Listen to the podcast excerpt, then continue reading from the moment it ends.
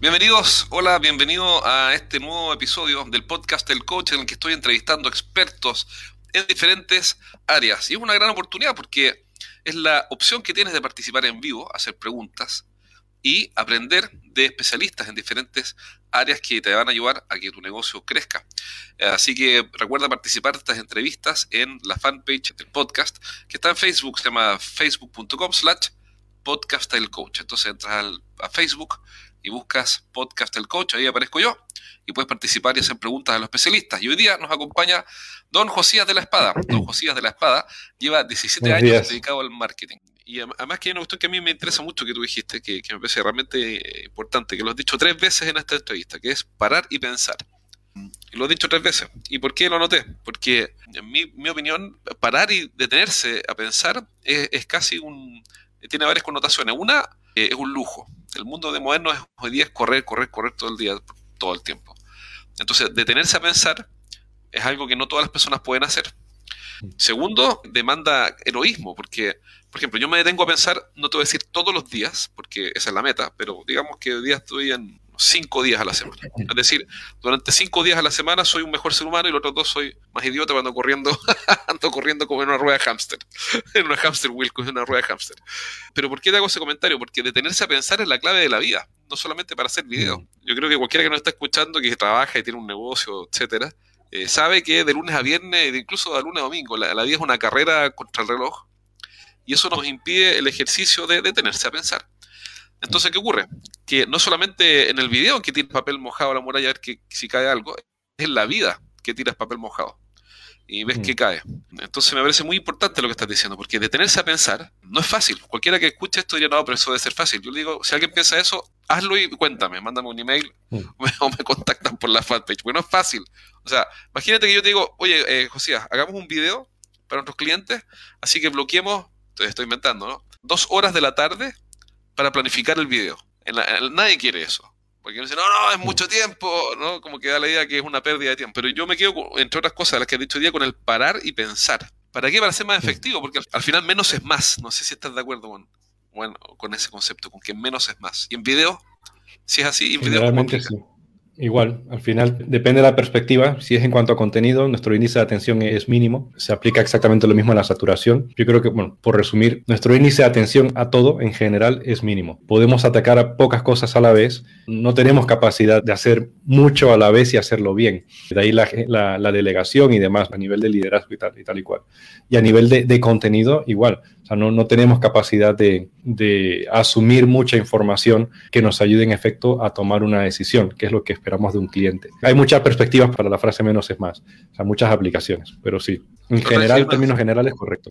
La otra vez leí una frase de un tipo que era un investigador sobre estos temas, que decía, mira, la atención es un recurso finito. La gente que está en marketing se imagina un mundo donde la atención, que podría decirse que la atención es la capacidad de concentrarse en un tema o de mantener la concentración en un tema durante un periodo de tiempo, eh, que es infinita. En el imaginario del marketing o de las ventas, nuestros clientes tienen espacio, tienen ancho de banda para poner atención a muchas cosas por mucho tiempo. Y la verdad es que no es así.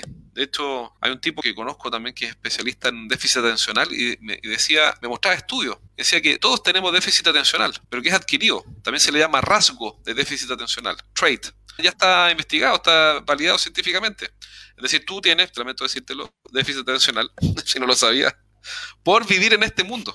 En promedio. Una persona promedio recibe tanta información, tanta distracción, tanta interrupción, que tiene déficit atencional adquirido, o trait, o rasgos de déficit atencional. Y, además hay gente que tiene ya déficit atencional de antes, ¿no? De, que, ya es biológico. Entonces, nuestros clientes tienen déficit atencional. Sea natural, porque nacieron con eso, o adquirido o, por vivir aquí, digamos, ambiental también le llaman, déficit atencional ambiental. ¿Qué hacemos entonces?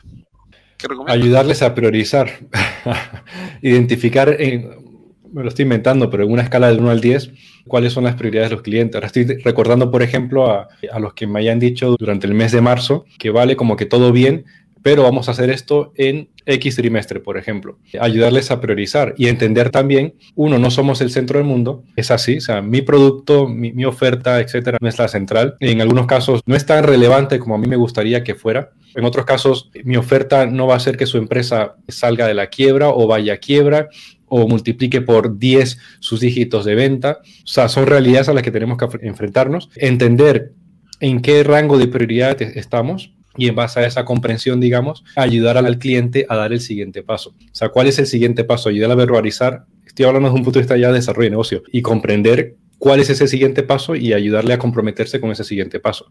Pero estar alineados. Por ejemplo, ayer le escribí a un lead de una organización, creo que he tenido dos llamadas con esa persona y en la llamada anterior de la semana pasada y en el email intentaba ayudarle a verbalizar cuál era ese siguiente paso y me dijo, mira, el siguiente paso es un siguiente paso interno donde vamos a hacer tal, tal, tal, tal, tal.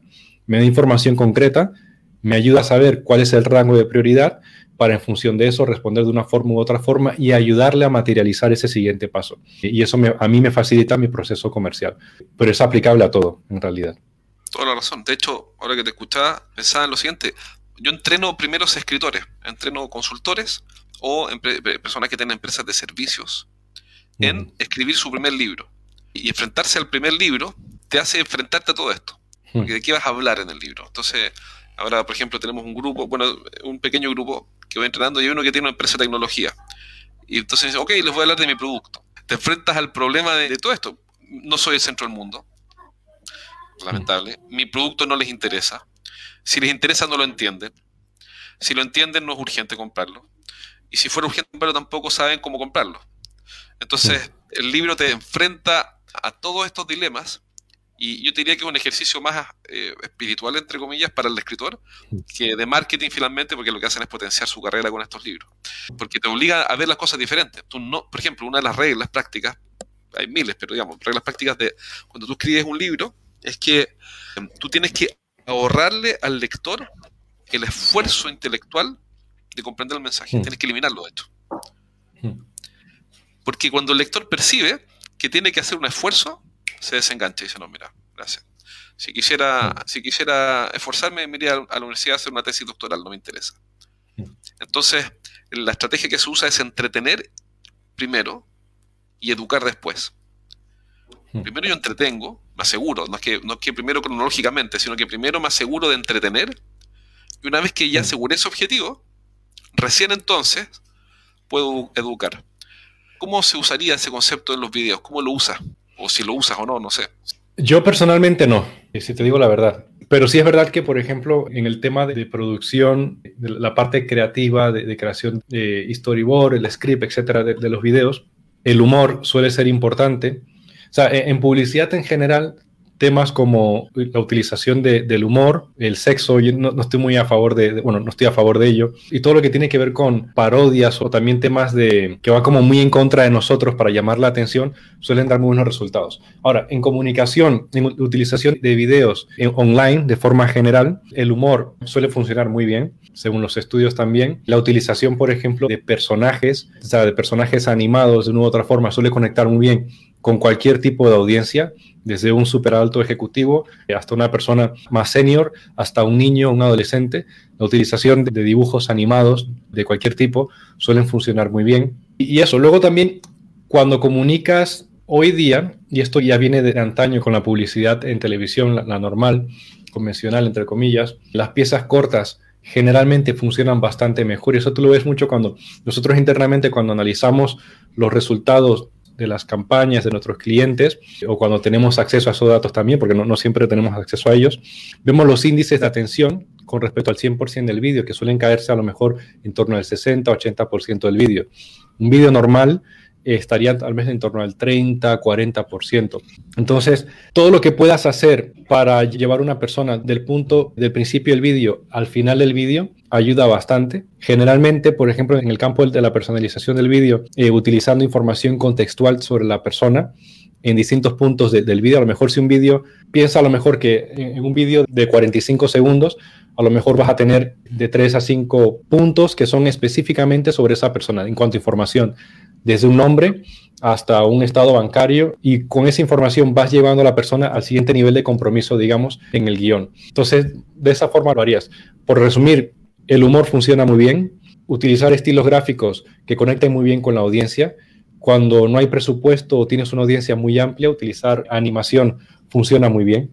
Porque conecta muy bien con todas las audiencias. Y luego la utilización de información puede ser personalizada, puede ser simplemente contextualizada, que ayuda a la persona a ir al siguiente nivel de compromiso mientras está consumiendo ese video, ¿no? Es como cuando dejas migajas para que la persona vaya comiendo, ¿no? Como un pajarito, pues más o menos lo mismo haces con el script, con el guion de ese video. Yo no soy experto en creación de scripts, los creo y los he creado, pero no soy experto en eso. Pero por lo que veo que funciona y desde el punto de vista también teórico, la estrategia, etcétera, eso es lo que yo recomiendo.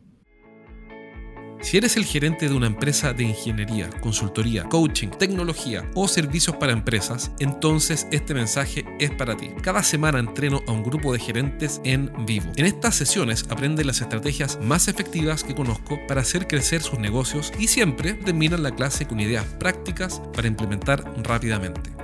Y la buena noticia que tengo es que cada semana voy a sortear un asiento para una de estas clases sin costo. Regístrate ahora en eduventas.com y postula para participar en una sesión. Pide un cupo en eduventas.com. ¿Y qué caso de éxito podrías comentar? Si no quiero dar el nombre de la empresa, da lo mismo, pero de un caso de venta, de decir, una empresa que vende productos o servicios business to business, es decir, a empresas, que haya usado tu plataforma personal o que haya usado tecnología, algún proyecto en el que has participado y el tipo pasó de vender X a vender X más Y por ciento. Pues mira, te voy a hablar de un caso de postventa. La mayoría de nuestros clientes utilizan nuestro servicio en cuanto a orden de prioridades, digamos, todo lo que tiene que ver con engagement, esa conexión con un cliente, experiencia de cliente, ayudar a comprender información, fidelización, etc. Y luego, en segundo lugar, para venta. Y en tercer lugar, para todo lo que tiene que ver con upselling, que también va vinculado a venta. Voy a centrarme en el primero porque son los más habituales eh, y cuando solemos tener más información. Hay una empresa del sector financiero que antes de utilizar nuestros servicios, llevan tres años utilizándolo más o menos, te enviaban un PDF explicándote los términos del contrato que habías firmado es una empresa muy conocida y sin embargo lo que se estaban encontrando es que la gente no leía el PDF una vez ya firmado el contrato, que también tenía información contractual de los términos de, pago, durante cuántos meses, qué ocurre después, etcétera. Y por cuanto no estaban leyendo esa información, la experiencia de cliente estaba decayendo, las quejas estaban subiendo, las renovaciones estaban bajando, etcétera. Porque la gente no leía la información. Claro, porque nadie quiere leer un, PDF, un PDF de contada, ¿no? Y nadie mm. quiere leer un PDF, menos un PDF lleno de mm. cláusulas y terminología que nadie entiende. Correcto. Entonces, lo que hicieron fue, ellos tienen varias marcas, dividir la comunicación en función del tipo de marca, en función del tipo de audiencia, etcétera, y generaron 12 combinaciones de vídeos personalizados junto con otras piezas personalizadas que se adaptaban también al canal de comunicación que utilizaban, es decir, o email o SMS en el caso de ellos, las preferencias de comunicación del, del receptor y te explicaban de forma totalmente personalizada cuáles eran las condiciones de tu contrato. Cuando empezaron a hacer eso durante el primer año, ahora ya no sé en, qué estado están, pero durante el primer año eh, lograron incrementar ese engagement, digamos, que inicialmente era en torno a un 5%, hasta un 20 tanto por ciento, no recuerdo el tanto ahora mismo, que es considerable empezaron un año, los primeros meses como una prueba y ya llevan tres años como cliente, ahora han renovado para la siguiente temporada y probablemente añadiremos más países de esa misma marca, una empresa internacional, ¿no? una multinacional. Entonces es, un ejemplo sencillo. Hay otras marcas, por ejemplo, depende mucho del objetivo que te marques, pero por ejemplo, una marca de deporte muy conocida, nuestra herramienta han hecho varias campañas y en el caso de ellos su objetivo es facilitar a una audiencia dispersa, global, en, en siete idiomas, etcétera, eh, contenido de marketing que pueden utilizar para la audiencia de sus instructores a nivel global, que son miles y miles de personas. E igualmente, la primera campaña exitosa, segunda campaña exitosa, no recuerdo el porcentaje si te digo la verdad, tercera campaña exitosa, porque estaban dotando a sus audiencias, a sus instructores en este caso, de clips personalizados que podían utilizar como su propio marketing dentro de su network personal. Hay muchas aplicaciones, pero aquí lo relevante es la posibilidad de, una vez ha segmentado, de crear un mensaje que es exclusivamente para Jorge, exclusivamente para Josías, etcétera, y llevar eso al tipo de contenido que mejor entendemos que es generalmente el contenido vídeo, pero no solamente vídeo. Al final, se trata de utilizar lo que funciona mejor con esa persona y a lo mejor dentro de, de ese Customer Journey, ahora será vídeo, pasado mañana tal vez va a ser un SMS, Siguiente día a lo mejor voy a tu puerta para hablar contigo y el siguiente a lo mejor es una carta física. O sea, es utilizar lo que se adapta mejor al momento en el que está esa persona. Claro, claro, exacto. El, tema de la estrategia, la estrategia más que el mecanismo, el mecanismo si es un video o es mm. texto o lo que sea, el secreto no está en la herramienta, está en la estrategia, en, segmentar ¿no? y darle a las personas lo que quieran. La, la, herramienta facilita. facilita el proceso, pero lo importante está en lo que viene, o sea, porque al final tú puedes tenerla, mira, con nuestra herramienta tú puedes crear millones de videos, millones de landing pages, millones de llamadas a la acción de forma totalmente automática y en algunos casos con un esfuerzo mínimo y a un coste irrelevante con respecto al mismo esfuerzo si lo hicieses manualmente. Sin embargo, de nada te sirve y he visto desafortunadamente varios casos que no han funcionado y clientes que no han renovado, porque generalmente lo que falla es lo que viene detrás, que es la estrategia. Luego el seguimiento, etcétera. Entonces es como si tienes una lista de, en empresas B2B, una lista de mil personas y, vendes, eh, yo qué sé, seguros de vida y se lo están mandando a personas que desafortunadamente ya no están con nosotros. Eh, no tiene sentido. Entonces, la estrategia, todo lo que va detrás es lo más importante. Las herramientas al final facilitan el proceso de una forma u otra como decir, voy a cambiar el computador y voy a vender más, voy a actualizar mi Excel, entonces voy a hacer mejores negocios. Es una herramienta, la herramienta no, es la clave. Correcto. ¿Cuál es el libro que a ti más te ha impactado en, este contexto? El libro que tú dices, sabes que cuando yo leí a este autor, la verdad es que me di cuenta de un montón de cosas que no había entendido. Buena pregunta. Me pasa como a ti, estoy leyendo varios a la, a la, vez. Hay un libro que empecé a leer hace poquito, hace dos semanas, me lo regaló mi mujer, y este se llama Business Made Simple que es de Donald Miller, que me gusta mucho ese autor, Negocios Hechos Sencillos. Y el anterior que no he leído, he consumido mucho contenido sobre ese libro, pero es el mismo autor, el mismo autor que se llama eh, History Brand, trata este concepto de calorías mentales. Me ha ayudado a verbalizar lo que he intentado explicar durante mucho tiempo de una forma muy sencilla, que es lo de calorías mentales. Eh, esos dos libros son tal vez los más cercanos que estoy leyendo, que, bueno, el primero que estoy leyendo, que tiene más que ver con esto de una perspectiva empresarial. En mi caso, manejo la estrategia, manejo el desarrollo del producto, pero también soy emprendedor. Entonces, esas cosas siempre de una forma, siempre, se, siempre llegan a un, punto de conjunción. Exacto, excelente, buenos datos. Yo alguna vez vi videos de Donald Miller, en no sé dónde, mm. eh, donde explicaba algunos conceptos interesantes, así que me, calza, mm. interesantísimo. Si alguien quiere contactarte, está escuchando este audio o viendo este video, etcétera, y dice, ¿sabes qué? A mí me encantaría hacer una campaña de videos por ejemplo, para postventa, que es un problemazo. La postventa es un, yo creo, en mi opinión, ahí está el problema, ni siquiera en la venta. Yo creo que el problema grave está en la postventa. Si alguien te quiere contactar, ¿cómo lo puede hacer? Dos formas sencillas. La primera, LinkedIn, Josías de la Espada. Incluso creo que es linkedin.com barra in barra Josías de la Espada, Josías de la Espada. Y luego vía email también soy muy accesible, josías arroba personal, como personal, pero con una i, personal.com.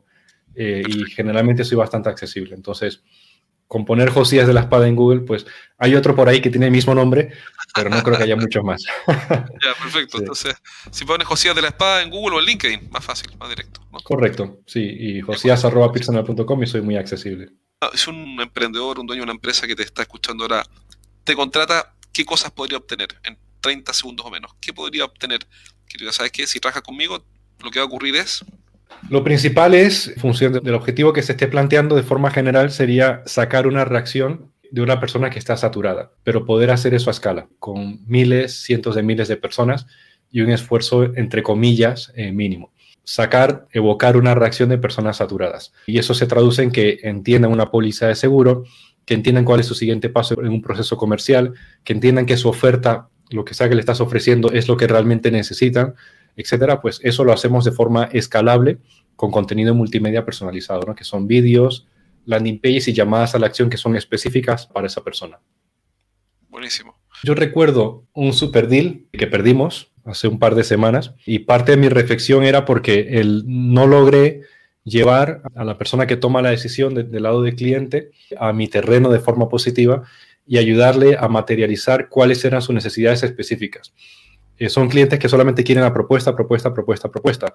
Yo soy muy preguntón, invierto mucho tiempo hablando para sacar información, me creo la película completa, ¿no? Como dicen en inglés, y en función de eso, creo la propuesta, la estrategia, la recomendación, etc. Cuando hago eso, tengo un porcentaje a lo mejor de un 70% o algo así de, éxito con respecto a los leads que, que nos entran. Cuando no lo hago, pasa lo, que me pasó, que perdimos el lead. De una u otra forma, primero sacas esa información de esa persona, que incluso una, puede ser una llamada corta, si no llega la llamada, a lo mejor un email para que te dé contexto.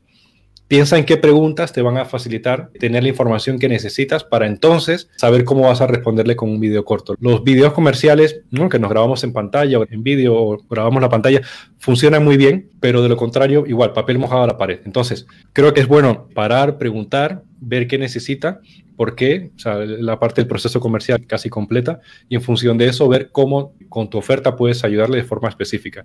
Y así vas a tener muchas más posibilidades. Es que si no, va, a comparar peras con manzanas. Y ahí va a ser más bien, entre comillas, un tema de suerte que un tema de, que realmente le estés aportando el valor que, que necesita y sacar la venta, ¿no? Cerrar la venta. Investigar no falla. Como estrategia de investigar nunca falla. Y uno nunca exagera la investigación. Me da esa impresión, ¿no? Como que nunca vas a ver eh, exagerado la nota, así que muy buen consejo, te lo agradezco muchísimo. Bueno, nos despedimos entonces, Josía, muchas gracias por venir a la entrevista del día, muy interesante conversar contigo. Si alguien te quiere contactar, ya sabes, Josías de la Espada, lo buscas en LinkedIn y este, también en personal, personal.com, ¿cierto? Correcto. Personal.com, ahí puedes saber más cómo Josías te puede ayudar con una plataforma de videos escalables que puedes enviar de manera customizada a grandes bases de datos. Si es que tienes grandes bases de datos de cliente y quieres influenciarlos, sacar una reacción, ya sabes, pues trabajas con Josías y lo haces fácil y rápido. Buenísimo, muchas gracias, un abrazo, cuídense todos.